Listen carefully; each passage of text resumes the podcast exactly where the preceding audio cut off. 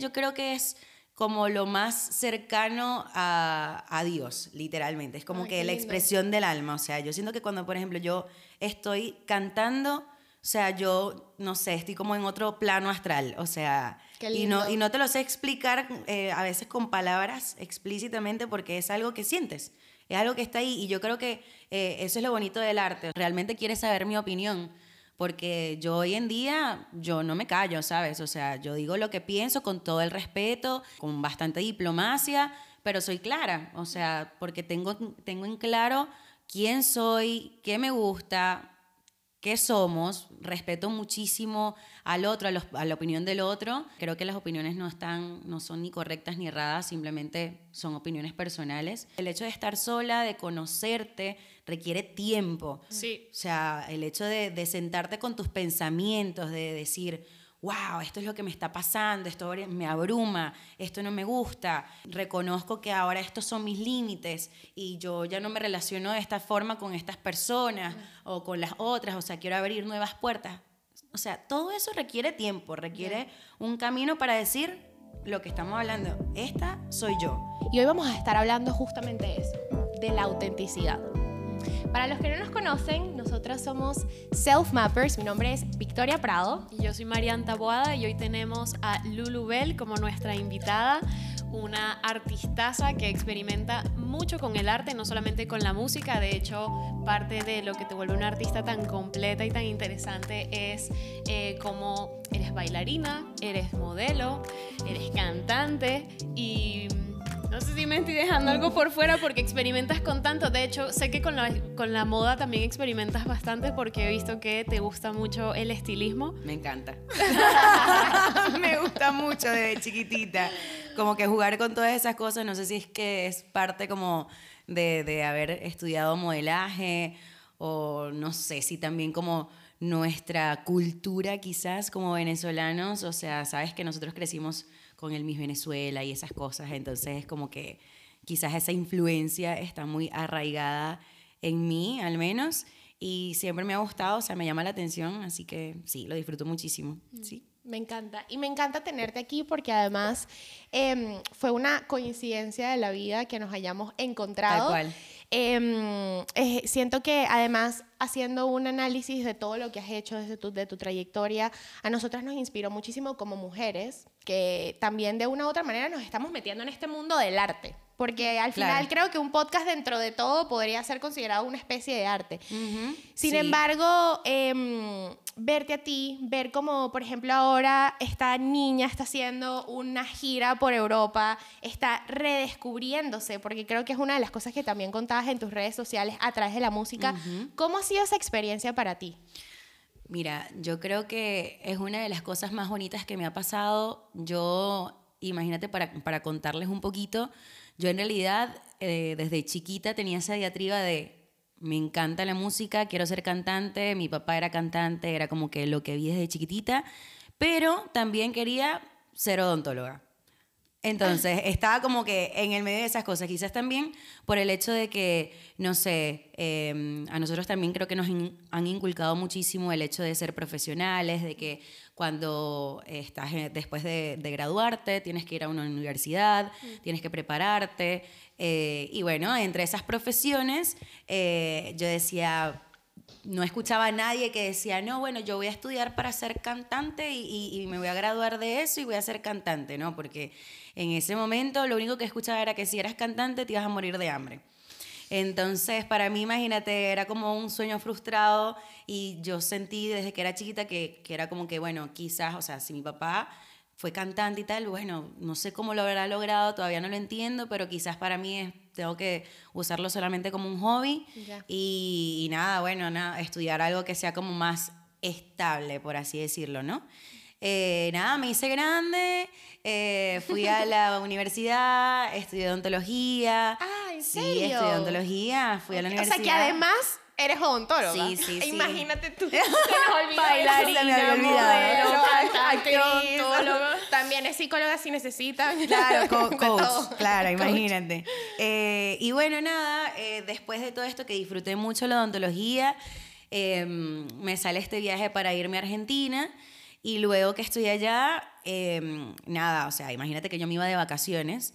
En realidad nunca pensé quedarme en Argentina. Veo toda esta arquitectura, todo lo hermoso que era, o sea, y sobre todo me enamoré porque veía mucha influencia artística, o sea, veía que arte en todo aspecto, o sea, arte en pintura, veía personas cantando en, las- en las calles, bailando, o sea, todo. Y esa expresión artística para mí fue como, wow, o sea, yo siento que debería estar aquí un poco más tiempo. O sea, necesito aprender algo más de, de- de esto, este ¿no? lugar. De este lugar. Y nada, eh, para mí eso fue como un momento bastante clave porque tuve que tomar una decisión. Yo siempre he entendido que si uno va a hacer algo en la vida, eh, es, es como lo que dice el dicho, ¿no? O sea, el que mucho abarca, poco aprieta. Entonces, está bien, yo me considero una mujer multipasión, me gustan muchas cosas, pero hay algo en el que tienes que mantener el foco realmente para que pueda tener sus frutos como uno quiere, ¿no? Y para eso necesitas educarte, para eso necesitas prepararte, eh, para hacerlo con profesionalismo. Y bueno, nada, o sea, yo tuve que decidir si iba a seguir siendo odontóloga o si realmente iba a ser artista, o sea, porque no podía hacer las dos cosas a la mitad, o sea, Claro. no, no podía seguir así como con esa dualidad, ¿sabes? Claro. Entonces, bueno, nada, tomé la decisión y dije, bueno, yo quiero ser artista, sea lo que sea, mm, me lleve lo que me lleve, el tiempo, no importa. Yo voy a tomar esta decisión con toda la responsabilidad del mundo y bueno, así fue.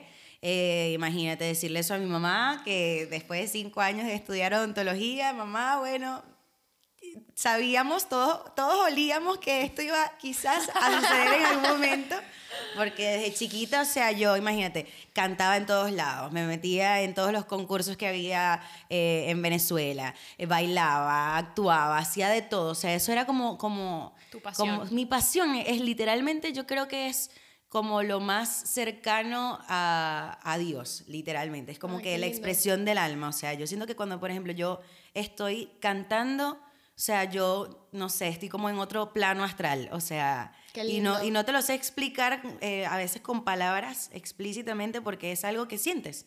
Es algo que está ahí. Y yo creo que eh, eso es lo bonito del arte. O sea, yo lo escuchaba y lo hablaba la otra vez con una amiga y me decía, eh, las cosas que uno hace, por ejemplo, no sé, estudiar para ser abogado, estudiar para este, ser, no sé, eh, journalist, eh, lo que sea, esas son cosas que nos ayudan para vivir. Eh, pero el arte es lo que uno hace, eh, o sea, uno vive para eso, ¿sabes? Es algo diferente. Total. Eh, y nada, o sea, imagínate hacer todo este camino, aparte de haber, haber inmigrado a, a Argentina, estando, o sea, como empezar de cero en un lugar nuevo, hacerte como artista, estabilizarte económicamente, eh, crecer como persona, porque en ese momento yo tenía 23 años. Imagínate, quizás eh, eh, para otras personas, o sea, sus 23 años fueron diferentes a los que quizás fueron para nosotros, que, que fue emigrar. Claro. Eh, Uno tiene que crecer, tiene que tomar responsabilidades, pero abruptamente, eh, no sé, preocuparse por el alquiler, porque tienes que preocuparte por, por comer y, eh, y por comer, Y cómo por buscas esa comida, por Sí, cuidarte, sí. que Incluso necesitas hasta dinero. las tareas sencillas como lavarte la ropa y Sí, hacer se todo te hace eso. como una bola de responsabilidades que dices, como lo hacen mis papás. Tal cual, ¿verdad? Como lo Es hacían además con, no- con niños. con niños, es como, es increíble, es increíble. Ahorita escuchándote hablar, pensaba en, esta, en una frase que me gusta mucho y es como, hay una ciencia en el arte y hay un arte en la ciencia. Y el lugar donde se encuentran esas dos es donde ocurre la magia, porque incluso el científico más científico, si no es un artista, no es creativo, entonces no hace nuevas propuestas en la ciencia, también entonces es realmente es un científico mediocre, ¿no? Porque no, no inventaste nada nuevo, no trajiste nada nuevo a la conversación, simplemente sabes muchas cosas. Exacto. Y lo mismo pasa al revés, un artista que no eh, se preocupa por estudiar, por aprender la ciencia de su arte, bueno, pero ¿cuál es la técnica detrás de esto? También se vuelve un artista mediocre porque tampoco estás aportando, no estás desarrollando tu craft, ¿sabes? No estás desarrollando tu habilidad, no la estás mejorando. Total. Y me gustó mucho eso que decías porque todo este proceso que acabas de describir me llevó a, a pensar en ¿y cómo lo habrás hecho tú, cómo la música, de, además de tan pequeñita por tu papá, cómo la música te ayudó a descubrirte, a desarrollar ese craft, esa arte. No sé si te encontraste a ti misma en ese proceso también. O si lo sigues haciendo. Sí, a ver, eh, yo creo que encontrarse uno mismo es un camino que, que no tiene fecha de caducidad, o sea, es, un- es- es la, la historia de, de la vida misma. Eh, yo creo que uno se va encontrando en diferentes personas, eh, uno se va encontrando en diferentes relaciones interpersonales, ya sea, no sé, con tus amigos, em, con tus relaciones laborales, eh, uno va mutando. Yo creo que es parte también de la evolución humana, ¿no? Eh, y también con las cosas que vas haciendo diferentes, o sea, imagínate, no es que, o sea, te comentaba que cuando yo emigré, por ejemplo, eh, no es que yo llegué y yo dije, ah, bueno, voy a ser artista y, y listo, empecé a ser cantante y mi vida empezó a sonar hermosa, ¿no? Exacto. O sea, imagínate que yo fui camarera, eh, que en mi vida había trabajado de, camarera, fui recepcionista, canté en un bar, este, trabajé en una agencia inmobiliaria, o sea, múltiples cosas que hoy en día, si yo me, me, o sea, volteo hacia atrás, digo, todas estas cosas me han formado, o sea, han formado quién es Lulubel hoy en día. Si yo estoy en una casa eh, y soy un poco más diligente o, o si voy a, a organizar una mesa, yo sé que quizás eso eh, también me ha, me ha ayudado mucho el hecho de que yo trabaje en un restaurante, porque yo Claro. sé cómo se ponen los cubiertos, porque yo sé cómo se tiene que tratar a un cliente también cuando va a un restaurante, eso también te hace ser quizás más humilde, humilde, claro. para cuando tratas con otras personas, otras, eh, otros, em- ¿sabes? Empleados de, de que, que están en- o estuvieron en el mismo rubro que tú en algún momento. Eh, y nada, o sea, el arte, o sea, escuchar a mi papá cantando, por ejemplo, para mí era hermoso. O sea, yo me acuerdo que una de las anécdotas que, que mi mamá siempre cuenta es que mi papá estaba cantando y a mí me encantaba presentarlo. Ah, porque, o sea, también estudié locución. Entonces, que estudié locución, o sea, todo empieza a cobrar sentido, porque... Desde chiquitita yo era, señoras y señores, con ustedes, mis calzadillas, ¿sabes? Y era como que me encantaba, me encantaba escucharlo cantar. eh, y nada, o sea, no sé, yo siento que quizás yo, y, y todavía me lo cuestiono, ¿no? Eh, más allá de que he aprendido eh, técnicamente cómo vocalizar, cómo proyectar más mi voz, cómo escribir canciones, todo este tipo de cosas, eh, yo creo que es como un don. O sea, cada uno de nosotros tiene, tiene un don, tiene una luz, y en mi caso, pues es el hecho de cantar. Y yo creo que todos los días trato de recordarme cuando viene ese, viene Bruno, ¿verdad? Que uno le dice, silencio Bruno, Eh, a sabotearte y decirte como que no, pero no lo estás haciendo bien, pero tendrías que hacerlo mejor, que no es suficiente, que, te- que tienes que meterle más. Eh, recuerdo esto y esta esencia y, y que a veces uno dice como que "Mm, estaré tomando el camino correcto. Eh, y si hubiese sido odontóloga, ¿qué hubiese pasado, sabes? Eh, pero no, o sea, me recuerdo que, que, que quizás algo, o sea, cuando canto, e- ese es mi recordatorio para saber que, que hay algo que, que yo tengo que hacer con esto, que, que lo puedo utilizar para transmitir algo bonito a las personas, eh, un sentimiento, una emoción, contar una historia de personas que quizás no, no tienen esa voz o, o esa valentía para, para expresar sus historias, para contarlas, eh, porque a mí me ha pasado muchísimo. Yo he pasado por, por múltiples situaciones también emocionales, en relaciones, eh, en las que quizás a veces me he sentado y, y he dicho como, no sé, he querido escuchar a alguien que, que tenga una palabra para mí, ¿sabes? O, o algo y, y- y no, no, no, no existe. Y, obviamente ahí es cuando está el reencuentro contigo misma. Eh, y es cuando más presente debes estar contigo. eh, pero son esos momentos en los que yo digo, wow, o sea, bueno, entonces si yo no tuve en ese momento esa voz que yo necesitaba escuchar y yo estuve para conmigo, bueno, yo quiero ser esa voz para otras personas, ¿sabes? Eh, y esto ha sido un camino de enriquecimiento total, o sea, hasta el viaje acá a Europa fue un regalo que yo decidí darme. Em, yo, yo quise venirme sola porque también el hecho, el hecho de estar sola, de conocerte, requiere tiempo. Sí. O sea, el hecho de, de sentarte con tus pensamientos, de decir, wow, esto es lo que me está pasando, esto me abruma, esto no me gusta, eh, reconozco que ahora estos son mis límites y yo ya no me relaciono de esta forma con estas personas o con las otras, o sea, quiero abrir nuevas puertas. O sea, todo eso requiere tiempo, requiere un camino para decir, lo que estamos hablando, esta soy yo. Y esto quiero ser y me gusta y, y quiero continuar siendo así, quiero continuar aprendiendo y eso también te va ayudando a que vas atrayendo más de lo mismo, ¿no? Claro, me encanta eso porque además siento que, primero, que eres muy valiente porque decir, voy a dejar mi voy a dejar esa estabilidad, voy a dejar este, mm, este camino que quizás mis padres me han dicho que es lo más seguro y voy a tomar las riendas de mi vida y voy a irme a luchar por mis propios sueños, es algo de valientes. O sea, yo siempre siento que la gente que lucha por sus sueños es gente que es valiente. Y ahora, me gusta lo que estás comentando de todos los caminos me han llevado aquí. No te arrepientes de lo que ha pasado antes, más bien agradeces lo que te ha pasado antes porque gracias a esos pequeños aprendizajes de tus experiencias laborales pasadas, de tu vida, has llegado a donde estás ahora. Y es muy bonito verlo así porque creo que es, es, muy fácil verlo del otro la, de la otra manera, decir, no, es que pasé, la pasé muy mal, fue horrible, y bueno, estoy aquí, pero todavía me falta mucho, con esa sensación de estoy vacía, necesito... Incluso quizás en el pobrecito yo tuve que pasar sí, por todo eso exacto, y exacto. transmites una vibra completamente sí, diferente. no, y lo que me gusta es que es lo que tú dices, tienes esa voz adentro, la de Bruno, cállate porque no quiero escucharla, no quiero seguirla, de no eres suficiente, de todavía te falta, de tienes que meterle más, creo que todos tenemos eso en la cabeza, y juega con nuestra autenticidad, porque cuando tú quieres ser auténtico, significa que tú también tienes que callar esa voz y decir, yo soy suficiente, yo voy a poder hacerlo, cállate, no voy a escuchar esos pensamientos, yo quiero hacerlo y lo voy a hacer y lo voy a lograr. Y es lo que tú dices, o sea, a, al final puede que la vida te va a ir cambiando las rutas, pero tú vas sacando esas oportunidades de esas nuevas rutas y de esos nuevos aprendizajes que te va poniendo eh, la vida en el camino. Y yo te quería preguntar a ti, como mujer, ¿cómo ha sido entrar en la industria musical? ¿Cómo ha sido para ti?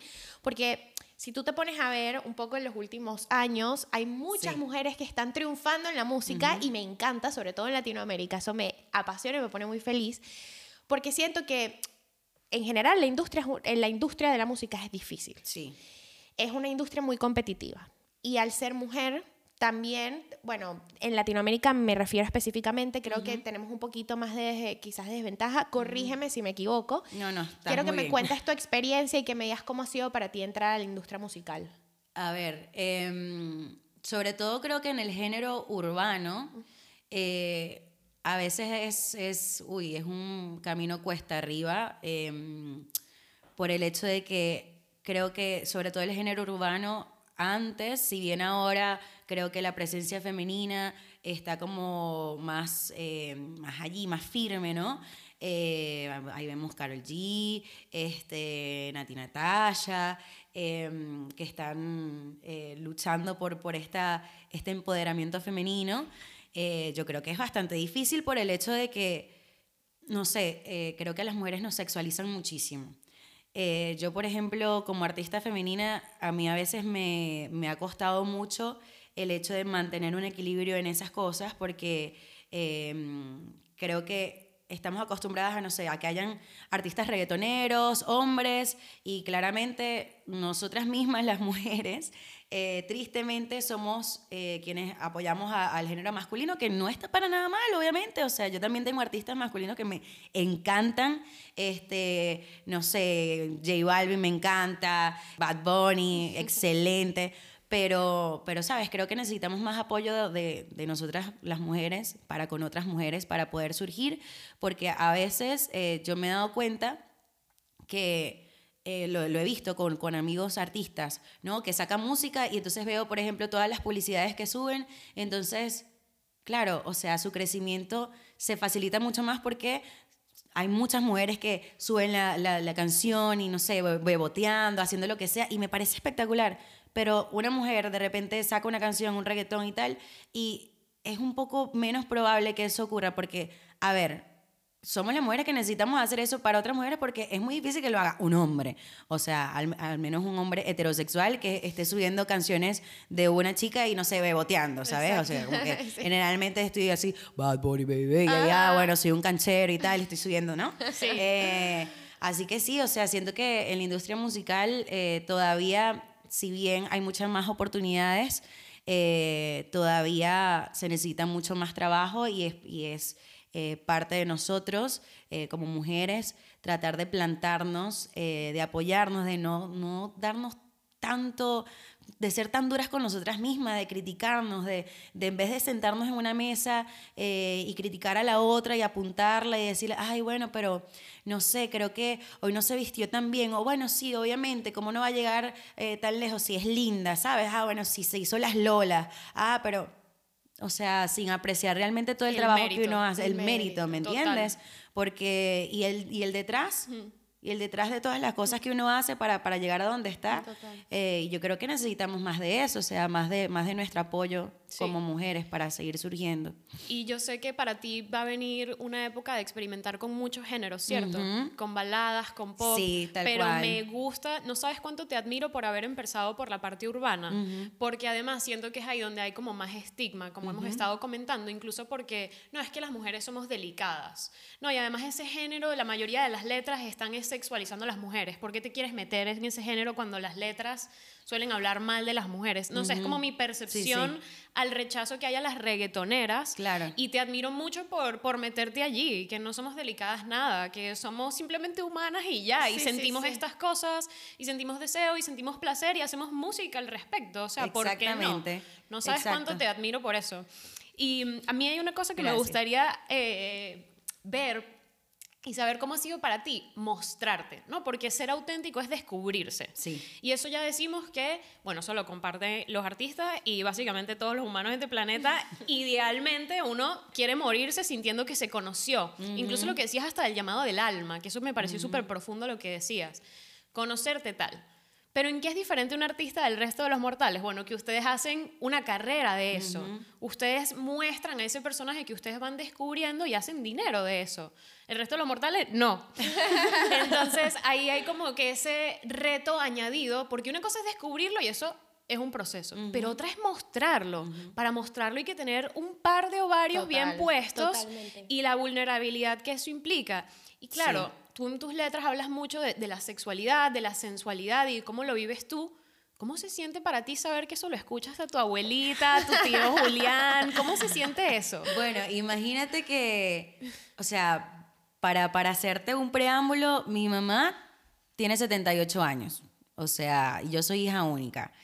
Eh, y después de que te conté, decirle, mamá, mira, yo quiero ser artista, eh, yo vengo de, de mi papá que cantaba boleros, o sea, yo crecí con boleros, canciones románticas, eh, Rocío Dúrcal, y nada, todavía me encanta ese tipo de, de canciones, ese, ese género musical, pero actualmente, pues, o sea, yo quise hacer más, eh, empecé a hacer el género urbano, incursioné por allí, y nada, o sea, yo creo que, que viene desde el entender, como bien tú lo dijiste, que el placer, eh, el sentido carnal, eh, el erotismo, es parte de, la experiencia y de- de la humanidad. O sea, no importa qué género tengas, o sea, somos seres humanos, sentimos placer de cualquier manera, no solamente en el ámbito sexual. Sentimos placer hasta cuando estamos comiendo, sentimos placer cuando estamos haciendo lo que nos gusta, cuando cantamos, o sea, ¿por qué deberíamos tratar de restringir o de, de sabes, de eh, censurar algo que es natural. O sea, gracias al sexo eh, podemos reproducirnos, podemos encontrarnos. Aparte, qué importante también es saber de nuestra sexualidad, de lo que nos gusta. Eh, creo que ha pasado, yo veía un documental en, en Netflix hace, hace poco que hablaba de, del placer. eh, Los principios del placer se llama, que lo recomiendo muchísimo. Eh, sobre todo está muy dirigido a, a las mujeres para reencontrarnos en eso, porque hay muchas cosas que a nosotros no, no, nos- no nos han hablado. Eh, y es como que, porque está, está mal, está mal, este, no sé, tocarnos, está mal eh, sentir que algo nos gusta, excitarnos, o sea... Está ¿por mal qué? incluso tener el interés y porque, Tal cual. porque te dicen, ah, esta es, bueno, ya Sí, te, sí, ta- sí. te taguean de Estamos una tagueadas. como, sí, sí, sí, es como, bueno, eh, Esa no es una niña de su esa casa. no es una niña de su casa, Claro. para ponerlo en esas palabras. sí, sí, que sí. de hecho, eso es, un- eh, es la pregunta que te quería hacer ahora. Viniendo nosotras de Venezuela, que todavía sigue siendo una sociedad bastante conservadora dentro de todo, ¿cómo, se ha, sentido para, cómo ha, ha sido para ti reencontrarte a través de, bueno, la sensualidad, la sexualidad, la música, decir, bueno, sabes, ya no voy a, no voy a ponerme más límites, voy a explorarme al mil por ciento. ¿Cómo ha sido para ti? Porque viniendo de esta sociedad en la que incluso nos taguean más, incluso en las que nuestras madres nos dicen, para que un hombre te quieres tengas que ser, tienes que ser una niña de tu casa. sí, eso me lo decían a mí literalmente y yo no digo que mi mamá lo decía de mala manera, pero, pero es una cosa que tenemos aquí, es un chip que tenemos instalado. ¿Cómo ha sido para ti hacer esto sabiendo que, por ejemplo, que vienes de este background de Venezuela, que sigues en Latinoamérica además, pero Argentina creo que es un país que está bastante desarrollado en, ese, en ese ámbito? Eh, ¿Cómo ha sido esa experiencia? A mí me gusta el hecho de pensar de que como venezolana yo quiero representar y ser pionera y ser voz eh, de poder hablar de estas cosas que quizás en nuestro país no, no es común que las hablemos abiertamente. Eh, me gustaría que se hablen más me gustaría que, que, estuviésemos más actualizados con este tipo de, de información, que, que, fuésemos más respetuosos para con el otro, para con la sexualidad del otro, para con el cuerpo del otro. Eh, a veces, eh, no sé, eh, yo regresaba a Venezuela el año pasado y, y, tener conversaciones con mis amigos o con personas que, que estaban allá, a veces se hacía difícil, no te miento. me preguntaban cosas, no sé, ah, sí, porque tú ahora debes ser feminista como si fuera algo negativo, ¿no?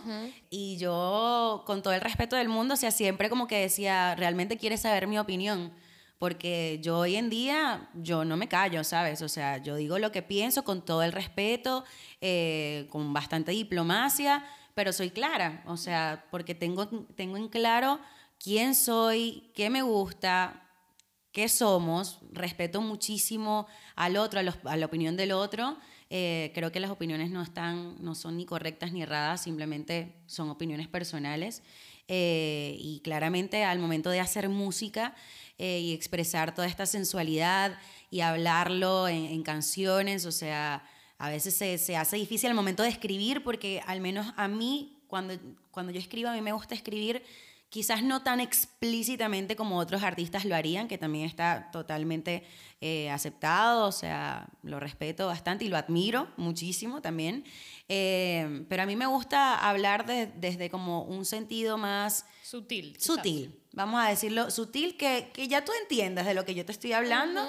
Eh, sin tener que ser tan gráfica, ¿sí? Sí, más bien como em, con poesía, ¿no? Un claro, como si fuera, sí, como si, te estoy, como si te estoy recitando algo, pero hablándote de sensualidad, ¿sabes? Claro. Que al menos en estas tres canciones, en Fuego, en Trampa y en Tensión, es lo que he venido reflejando. Eh, claramente ahora estoy en un proceso de evolución, sobre todo después de este viaje que he hecho wow, tengo muchas historias que contar, no solamente mías, sino de muchas personas que he conocido. Eh, ya he escrito muchas canciones eh, en este viaje que me hace uf, muy feliz. Eh, y claramente voy a estar hablando ahora de otros temas que no, no solamente van a tocar la sensualidad, quizás también van a tocar un poco más nuestra vulnerabilidad. esto, sobre todo la autenticidad, la autenticidad, el hecho de reencontrarnos con nosotros mismos. Eh, imagínate que, volviendo a, lo, de mi mamá, por ejemplo, eh, cuando yo la pongo a escuchar mis canciones. ¿Cómo reacciona? Eh, mi mamá, mira, yo creo que mi mamá es una mujer bastante admirable. O sea, yo a mi mamá no sé, soy, soy fan de mi mamá porque em, mi mamá para tener 78 años se ha adaptado mucho a mí de un sentido increíble. O sea, mi mamá utiliza Instagram, WhatsApp, me, me, me, pide que por favor le enseñe cómo hacer un reel. Me ve haciendo mis canciones y, y, y todo esto y, y, ella me apoya un montón. y ella, y ella lo acepta y yo me pongo a hablar de todos estos temas con mi mamá, aun cuando mi mamá... Eh, imagínate, esto es una historia bastante interesante. Mi mamá eh, fue monja. Mi mamá estuvo en un convento muchísimo tiempo, ella fue monja. ¡Qué plot este, sí, sí, mi mamá es súper religiosa. O sea, todo. Después ella, eh, que estudió educación en Italia, se graduó, decidió colgar los hábitos, que tuvo que enviarle una carta al Papa para que el Papa le dijera que, bueno, que estaba eh, Wow. con permiso para, para allá, para colgar los hábitos. Y después, al tiempo, cinco años después, después de estar como profesora, conoce a mi papá, se casan.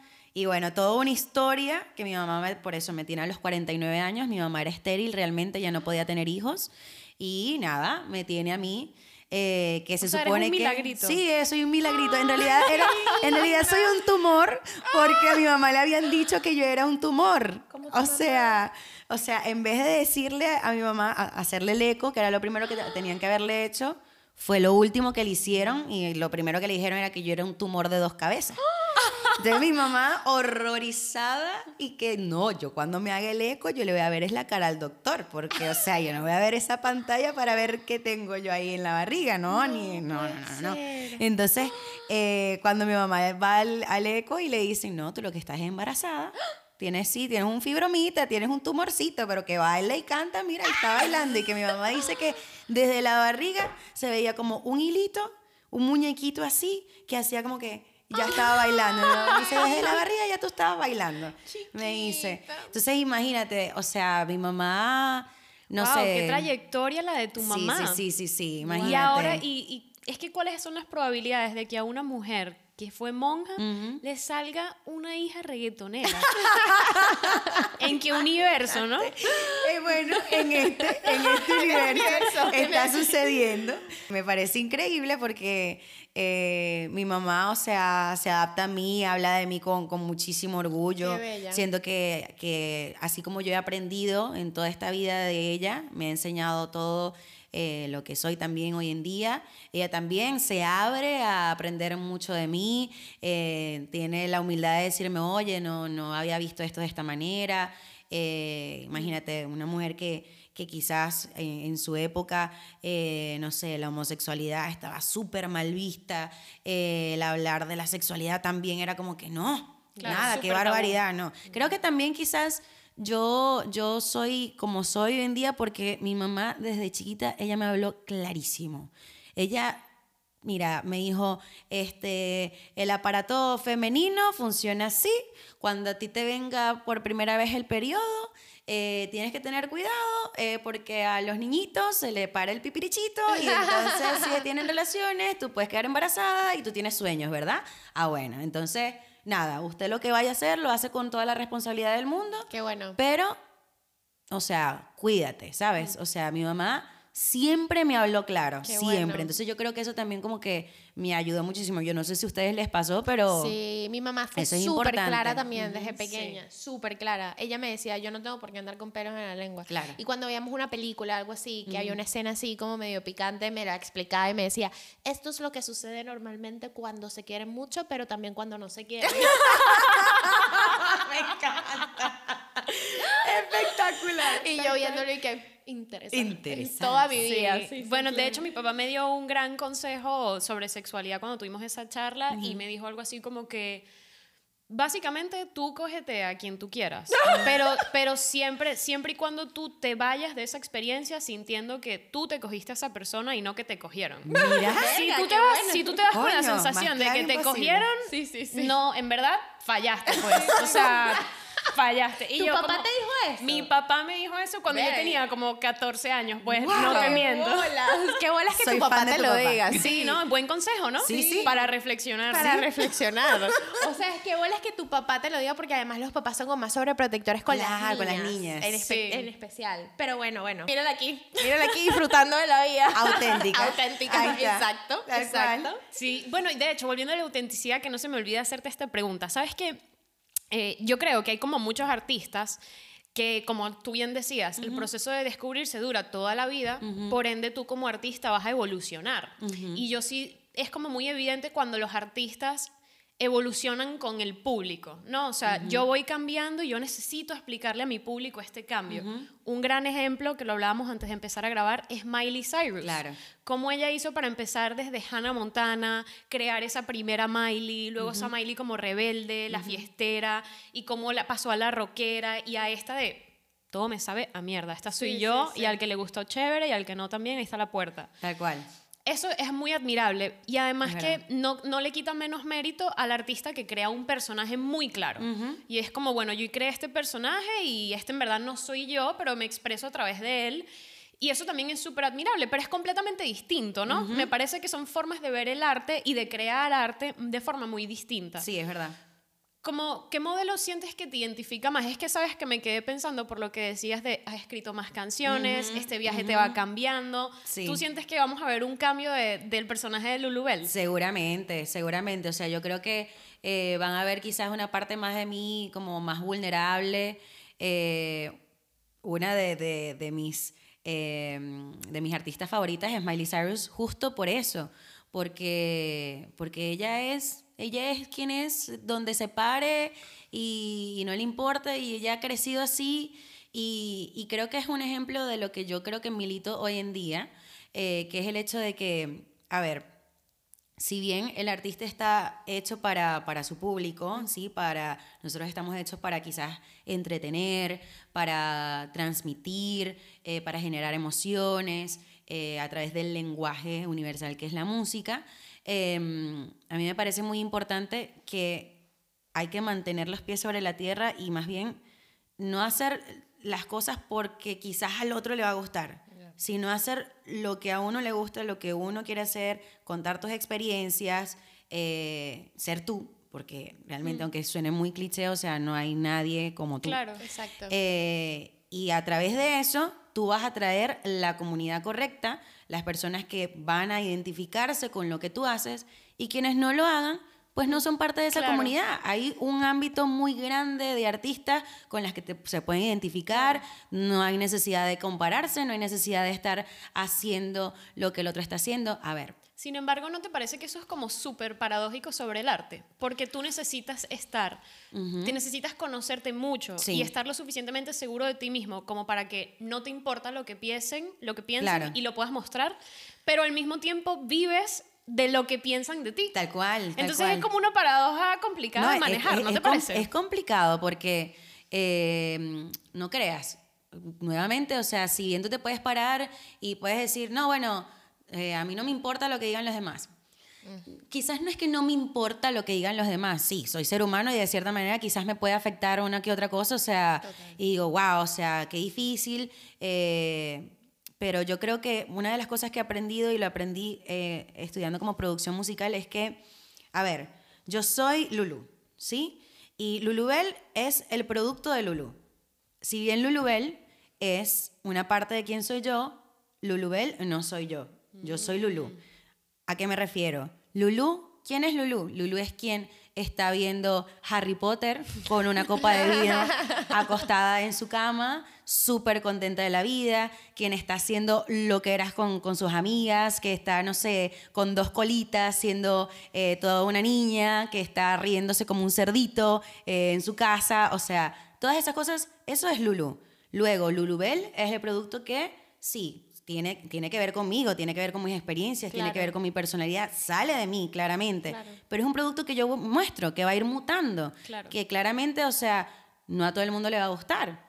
Pero eso no quiere decir que yo tengo que tomarlo como que a la gente no le gusta quién soy yo o yo por eso estoy errada. No, bueno, como cualquier cosa, ¿no? Como cuando un emprendedor saca eh, algún material. Total. Bueno, yo lo estoy haciendo de esta forma, quizás el packaging esta vez no gustó. Bueno, vamos a ver cómo lo hago para evolucionarlo, para mejorarlo. ¿Cómo hago para, para que, no sé, ahora no sea rosado, sea verde? Ir jugando con eso, ¿no? Ir mutando. Y yo creo que, a ver, o eso me va, me va a pasar, me va a pasar ahora. Quizás hay personas que, que cuando empiecen a escuchar canciones que ahora van a ser más baladas, quizás estoy pensando hacer un ritmo más mezclado pop urbano eh, con un poco de bolero. Eh, hay personas que les va a gustar, hay personas que quizás no y se van a quedar como que no, pero a mí me gustaba cuando Lulu sacó tensión y era como más pop dance, me gustaba que iba más por ese lado. Bueno, pero, pero esto soy, esto es lo que hay. Claro. Y, estás experimentando, Y estoy al final- experimentando, al final. claro. O sea, es que eso es lo que hace un artista. Es esa, esa mezcla de también de de experimentar con, nuevas, con nuevas melodías, con nuevos ritmos. Y ahí está también el tema de redescubrirte a ti, porque Claro. quizás te das cuenta de que dices, ah, bueno, mira, soy buena en urbano, pero es que también soy excelente en boleros. Entonces Claro. me, voy a, me voy a meter un poquito más hacia Claro. es- esa área, ¿no? Em, yo te quería preguntar, porque en el tema de la autenticidad es, juega mucho también, y sobre todo siendo artista, que tú hablabas, tú eres único. Tú eres una persona única, no hay nadie como tú. Eso es cierto. Pero cuando tú estás entrando en un entorno tan competitivo, siento que uno cae mucho en el error de compararse. Eso a mí particularmente me pasa muchísimo Sí, en el sí. ámbito profesional. Y yo te quería preguntar a ti, ¿cómo manejas tú ese tema de la comparación cuando ves, por ejemplo, otras artistas que están surgiendo como tú Sí. o que ya están establecidas? Sí. Mira, em, yo creo que si bien uno dice, esto soy yo, em, me gusta hacer lo que hago, uno tiene que entender que también uno tiene inseguridades. Yo no todos los días quizás me siento hermosa y preciosa. Hay días en los que quizás mi autoestima está en nivel 10, hay otros que está en nivel 99, hay otros que está en nivel 30, ¿sabes? O sea, no, no, no siempre estamos al 100 eh, porque no somos, o sea, siento que nuestra vida es como una curva, ¿no? O sea, eh, tenemos picos altos, no plana. es una línea recta, o sea, eh, es así, también nos pasa el hecho de compararnos. eh, a mí me pasa muchísimo que a veces quizás, sobre todo en esta época de las redes sociales, uff, el hecho de meterte, no sé, en Instagram y de repente ver las historias de otro y quizás... Y es absurdo, ¿no? O sea, porque me ha pasado, no sé, en momentos en el que yo digo, wow, he trabajado un montón, me voy a tomar esta semana para descansar, por ejemplo. Estoy descansando en mi cama, estoy viendo el Instagram y de repente veo a gente que está activa, que está haciendo cosas, que no sé, se levantó a las 6 de la mañana para ir al gimnasio, que, eh, no sé, veo a, a una amiga artista que está haciendo canciones y que está grabando y que yo estoy t- tirada en la cama y digo, no, qué horror, como yo voy a estar aquí tirada en la cama, o sea, en vez de estar produciendo, viste, por eso estás como estás. Y entonces empiezas uno a restarle mérito, restarle mérito a las cosas que uno hace. Entonces, yo creo que a mí lo que me ayuda muchísimo es el hecho de hacer eh, journalist. O sea, cuando eh, yo agarro y empiezo a escribir, eh, mm, nada, o sea, eso me, me ayuda muchísimo. Yo creo que, que es como, yo, yo le escuchaba ayer eh, en una página de Instagram que, que me gusta muchísimo, ahora lamentablemente no recuerdo el nombre, eh, y hablaba de que cuando tú haces cuentas en tu cabeza, ¿verdad? Si yo te digo cuánto es 4 más 3, tú me puedes decir 7 inmediatamente. Pero si yo te digo cuánto es 9.977 más 4.750 y tantos, ¿verdad? Tu cabeza empieza como que tum, tum, tum, tum, tum. O sea, ¿qué es lo más fácil pedir? Oye, me das una hoja y un lápiz para yo hacerlo. Bueno, lo mismo pasa con tus pensamientos, o sea, porque tienes que forzarte tanto para resolverlo todo en tu cabeza, ¿sabes? O sea, porque no te tomas una, una, una hoja y un papel, ¿sabes? Y un, y un lápiz y plasmas todo eso que tienes en tu cabeza, eh, vacía tu cabeza para que entren pensamientos nuevos, así como vacías todas esas cosas malas, esas inseguridades, esa tristeza, esa, todo, todo ese enojo que a veces te pasa. También luego escribe cosas bonitas que te, que te hagan recordar todas las cosas que sí has hecho. Y el hecho de compararte, yo creo que no tiene tampoco que ser siempre negativo. Yo creo que el hecho de comparación, si uno lo toma como el hecho de, de crecimiento, te ayuda muchísimo como para decir, por ejemplo, no sé, yo tengo muchas amigas que admiro mucho, eh, tengo artistas que, que admiro muchísimo, Miley Cyrus, Dua Lipa, eh, Sia, eh, Lady Gaga. Y entonces a veces yo utilizo más bien el hecho de comparación para decir, a ver, ¿qué están haciendo ellas? Y cómo, cómo quizás puedo implementar eso que hacen ellas en lo que hago yo, pero como soy yo. Claro. Sí, como para crecer. No en el hecho de, de darme latigazos y decir, oh, yo no estoy haciendo eso. No, no. O sea, decir, uh, mira qué admirable como lo están haciendo ellas. Ok, tener la humildad de decir, no lo había visto por ese lado. eh, y en vez de también decir como que, ay, pero si ya lo están haciendo ellas, ¿cómo yo lo voy a hacer? Ya. No, no, porque todo está creado en el mundo, pero no está creado por ti. Claro. Entonces, eso también es muy importante, ¿no? El hecho de tener una humil- la humildad de decir, ok, yo ahora voy a utilizar todo este producto y lo voy a hacer como lo haría yo. Qué, valioso, lindo. qué valioso Sí. eso que acabas de decir. No, o sea, siento que me diste un consejo mientras Ok, te. Que yo me comparo demasiado. Totalmente. A mí me pareció muy valioso lo que dices porque incluso cuando hablamos sobre esto con amigos o incluso en terapia, en mi trabajo en general, Sí. Hablamos de esto y la gente me dice, no, es que yo tengo un problema con, comparar, con compararme. Mi primera pregunta siempre es, ¿el problema es que te comparas o el problema es que cuando te comparas tú te desmeritas? Porque hay una forma en la que tú te puedes comparar con Lady Gaga, con Dua Lipa o con quien sea que sean tus ídolos Claro. sin desmeritarte tú. O sea, ¿cómo puedes hacer para compararte, inspirarte tal, pero sin que eso le quite mérito a tu trabajo, a tu camino? Porque quizás esa es la parte en la que fallas, porque compararse puede ser motivador. Te puede anclar los pies en la tierra, te puede dar una dirección. Claro, si no te desmeritas. porque si, si, tú a la- lo ves así, si tú lo ves como una oportunidad y no como una desventaja. Creo que es lo que tú dices, las redes sociales juegan muchísimo un rol hoy en día en la, la gente se compara mucho más. Porque, sí. porque lo que ves en Instagram son vidas perfectas. Sí. Entonces, creo que por eso lo, lo que tú decías, me cuesta más desconectarme y estar una semana tranquila diciendo, ok, voy a, voy a desconectarme, voy a... mm, Pero cuando te metes en Instagram y ves lo que está haciendo otra persona, te sientes Empieza, mal contigo, ma- La contigo ansiedad. mismo. Que Sí, la ansiedad, ansiedad.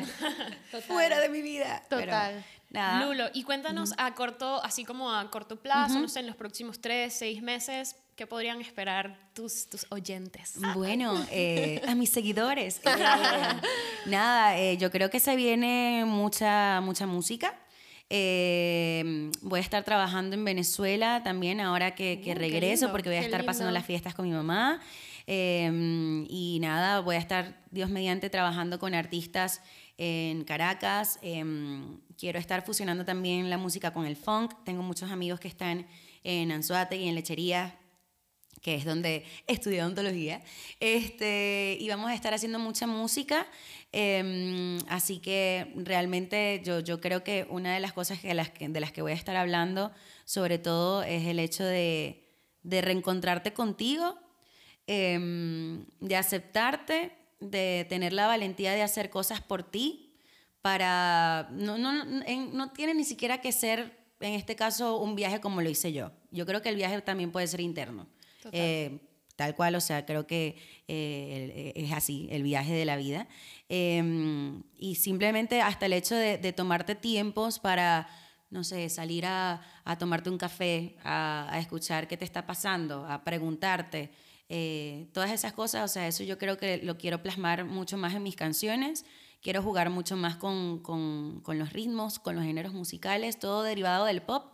Y nada, a disfrutar de, este camino. Yo creo que es una de las cosas que, que me he planteado en esta vida. Dije como la consecuencia de, de lo que estoy haciendo vendrá después. O sea, en su momento, eh, también, o sea, las consecuencias también no necesariamente tienen que ser monetarias, ojo, ¿eh? Esto, por ejemplo, estar aquí con ustedes hablando de cosas importantes, eh, conociéndolas, es una consecuencia de todo el trabajo que he venido haciendo para llegar hoy a estar aquí en Madrid, sentada aquí en este podcast Qué tan lindo, maravilloso. eh, y obviamente va a seguir continuando eh, de esa forma. Y, y bueno, nada, pero todo viene desde el hecho de disfrutar lo que hace. O sea, cuando uno disfruta lo que uno hace y lo hace con amor, eso ya es suficiente. Entonces, nada, mucha música, eh, también mucho contenido en Instagram, voy a estar hablando un montón, eh, tengo planes también de, de estar haciendo un podcast, eh, hablando quizás de, de todo este viaje, de todo lo que me generó, de mis experiencias en esta vida. Y bueno, eso. Sí. Qué lindo. Bueno, allí estaremos Vicky y yo viéndote. sí, estaremos, y en tu estaremos podcast. y esperamos volver a reencontrarnos muy, muy pronto. Seguro que sí. Aquí o en Argentina, quién sabe. ¿Por Uno qué nunca, no? Nunca sabe, uno nunca sabe. O en ¿eh? Venezuela o en cualquier otra También parte del mundo. En cualquier lugar del Y que mundo. en cualquier lugar del mundo porque somos internacionales Así y es. estas plataformas hoy en día nos permiten llegar a muchísimas personas alrededor del mundo. Y, mm, y de verdad que me hace mucha ilusión verte crecer. Sé que lo vas a hacer, o sea, sé que vas a cumplir lo que sea que tú quieras porque tienes una energía espectacular, tienes ganas de conocerte, de aprender y eres una persona muy humilde y eso es lo creo que esos son los principales pilares para poder crecer y llegar lejos y lo vas a lograr. Gracias. Y, mm, y quería agradecerte por haberte tomado el tiempo. Sé que estás súper full, tienes una agenda súper ocupada. Y gracias por venir hoy a estar aquí con nosotras. De verdad que Siento que para, para Mariana y para mí esto ha sido un aprendizaje. Eh, nos, has inspi- nos has inspirado muchísimo y te admiramos como mujer Ay, gracias, y esperamos ese reencuentro muy, muy pronto. Eso va a suceder. Y si estoy por aquí, no sé, haciendo toques próximamente o donde sea. Ahí estaremos No, viendo. nos dices No, y te claro. promovemos también las Invitación entradas. VIP, ¿eh? Qué bella. Ya Uy, lo muchas sabes. gracias. Por favor. Me encanta, me encanta. Yo preparada, yo haciendo el outfit para... me voy, me voy. Chao. Bueno, Lulu, de verdad que muchas gracias por estar aquí y a ustedes también muchísimas gracias por estar una semana más aquí en nuestro canal en Self Mappers. Nos vemos la próxima semana. Y si no se han suscrito, denle al botón de suscribirse. Denle por y el favor. follow en las plataformas, en Instagram, en TikTok. Y los esperamos la semana que viene para hablar de más cosas de la vida. Chao. Un besote. ¡Mua! Adiosito.